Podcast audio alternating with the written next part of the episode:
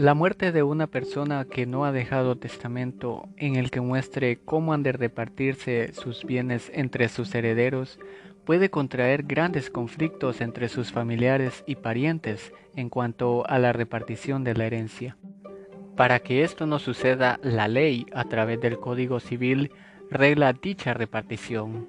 A esto se le llama sucesión intestada o avintestato.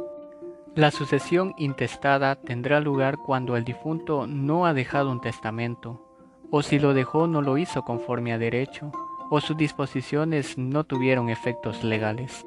En estos casos la ley pondrá las reglas para la repartición de la herencia, tomando en cuenta un elemento, el parentesco, el cual se hará a través de un orden jerárquico excluyente, en donde los parientes más cercanos tienen mejor derecho y por lo tanto excluyen de toda herencia a los parientes más lejanos.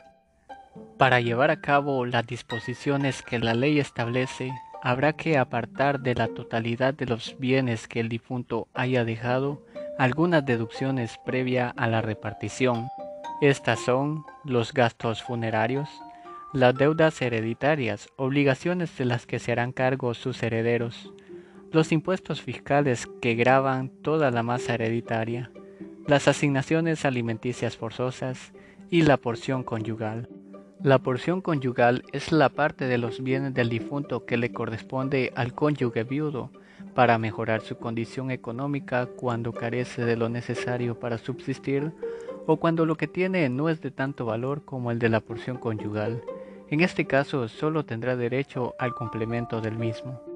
A título de porción conyugal, el cónyuge viudo hereda la cuarta parte de los bienes de su cónyuge difunto.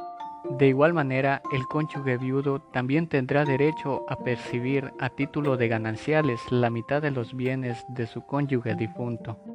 El título de gananciales es una consecuencia jurídica que surge del matrimonio. Cuando una pareja decide casarse, incluso después de casados, podrán celebrar capitulaciones matrimoniales que regularán el régimen económico matrimonial. Estas son separación de bienes, sociedad ganancial y comunidad de bienes. Cuando no se hubieran celebrado capitulaciones matrimoniales, el régimen económico se regirá por sociedad ganancial, en donde le corresponderá la mitad de los bienes a título ganancial al cónyuge que hubiera sobrevivido. Cuando concurrieren ambos derechos la porción conyugal, es decir, la cuarta parte, o la mitad de gananciales, el cónyuge deberá a su arbitrio elegir uno y renunciar al otro. Con todo esto, la mitad de gananciales se pierde por el abandono injustificado del hogar, cuando se es culpable de separación de hecho, o cuando se es culpable de actuar de mala fe en la nulidad del matrimonio. Asimismo, el derecho a la porción conyugal se pierde por abandono injustificado de su cónyuge por más de seis meses o por lo menos 30 días antes del fallecimiento del difunto, o por ser culpable de separación de cuerpos. En definitiva, estas disposiciones también son aplicables a la unión de hecho, pues éstas surtirán los mismos efectos que las del matrimonio. Una vez restadas las deducciones de la totalidad de los bienes del difunto, la ley dispondrá del acervo líquido para repartirlo entre sus familiares y parientes. Todos los asignatarios ab intestato son herederos universales. Heredero universal es la persona que hereda del difunto todos sus bienes, derechos y obligaciones, es decir, es el dueño y responsable jurídico de lo que él dejó el difunto.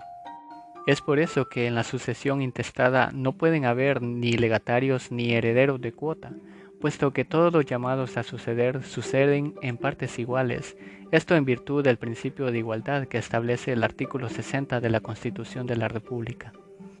El orden de sucesión ab intestato será, en primer lugar, heredan sus descendientes, es decir, sus hijos. En segundo lugar, lo hará su cónyuge o compañero de hogar en unión de hecho.